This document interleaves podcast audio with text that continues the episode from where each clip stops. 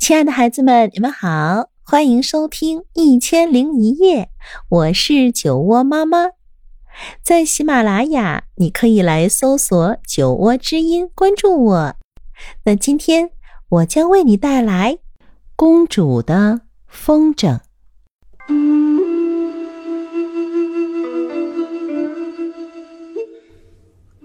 从前，在古老的中国，住着一位公主。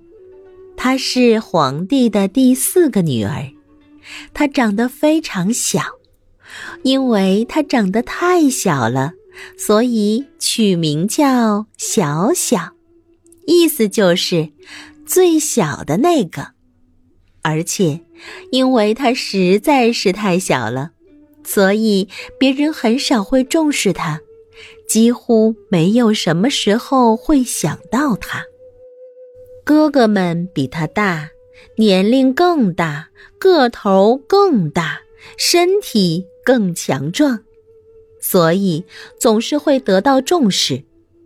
在父亲的眼中，他们就像四个冉冉升起的太阳，他们辅佐皇帝治理整个王国，用和平之道教化四方百姓。姐姐们也比他大。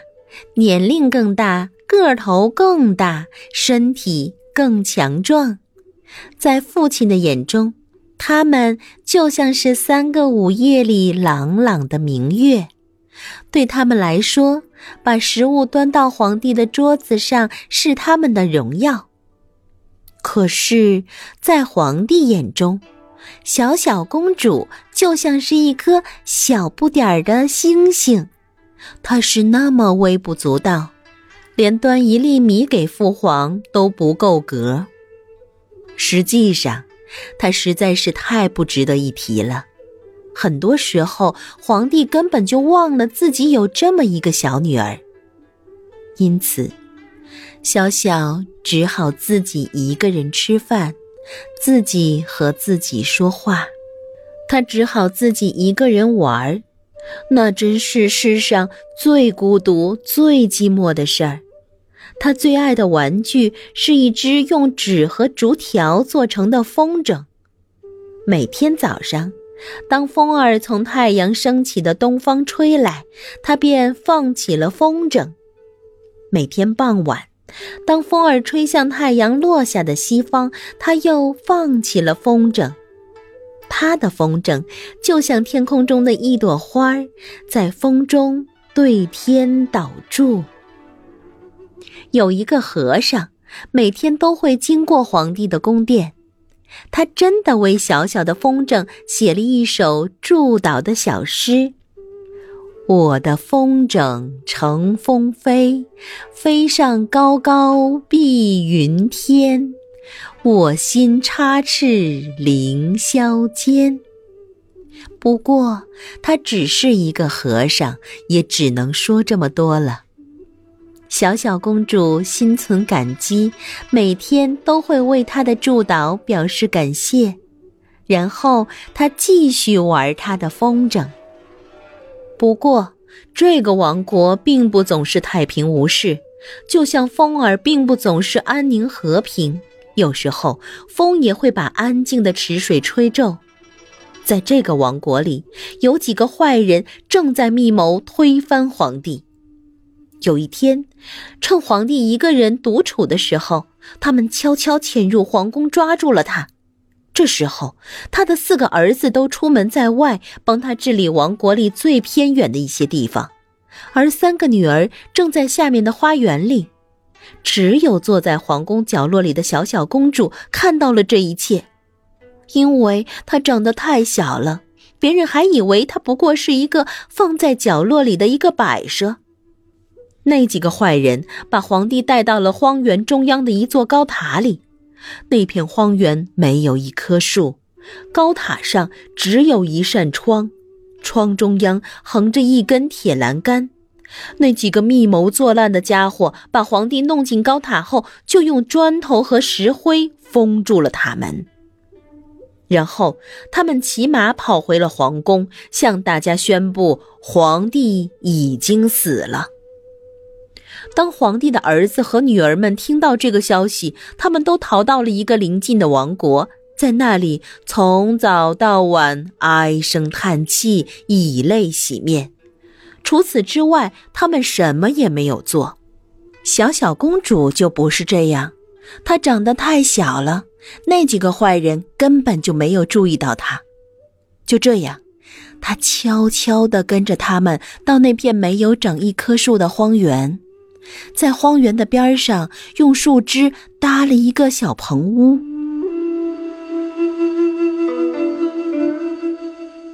每天清晨和傍晚，他都会穿过荒原，来到高塔下，在那里放风筝。他在风筝的细绳上系着一个很小的篮子，篮子里面盛着米饭、玉米饼、菱角和绿茶。风筝带着篮子高高的飞到空中，一直飞到高塔上的窗边。他就用这种办法帮助父皇活了下来。就这样过了好多天，皇帝困在高塔里，公主住在荒原边的棚屋里。那几个坏家伙专横残暴地统治着王国，人民过着凄惨的日子。有一天，小小公主正在为父皇准备一篮子食物。那位老和尚经过小棚屋，公主对着和尚微笑，但和尚好像没有看到他。不过，当他经过时，他还在高声念诵那首祝祷小诗。他是这样念的。我的风筝乘风飞，飞上高高碧云天。五皇插翅凌霄间。小小公主正要拜谢他，但一下子愣住了，好像有什么地方不对。是的，祝祷小诗中的什么词改动了？等一等，他想要叫住和尚，但他已经走远了。毕竟，他只是一个和尚，这个俗世中的一些事情是不能理会的。但就在此时，小小公主已经明白了，和尚和她讲了很重要的事儿，而她也听明白了。接下来的每一天，小小除了继续送食物给父皇，还在忙着别的事情。他用草和藤蔓搓绳子，还把自己长长的黑头发也编了进去。当小小把绳子搓到跟他的手腕一样粗和塔高一样长时，他就准备好了。他把长绳系在风筝线上，然后穿过那片荒原，来到高塔下。他在塔下向父亲呼喊。但他的声音就和他的个头一样小，在风中消散的无影无踪。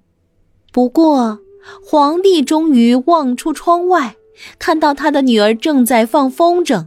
他以为女儿还是会像之前的每天那样，用风筝吊一小篮子食物到他的窗口。可是今天，他看到的是用草、藤蔓和长长的黑头发搓成的绳子。高塔上，罡风怒号，猛烈的风牢牢地抓住了风筝。高塔下，小小公主也死死地抓住了风筝线的另一头。这个小不点女儿的价值，皇帝以前并没有真正意识到，但此刻他终于明白了。他对自己承诺，如果女儿的计划成功，他要让她这一辈子想要什么就能得到什么。其实，小小公主想要得到的不过就是关爱。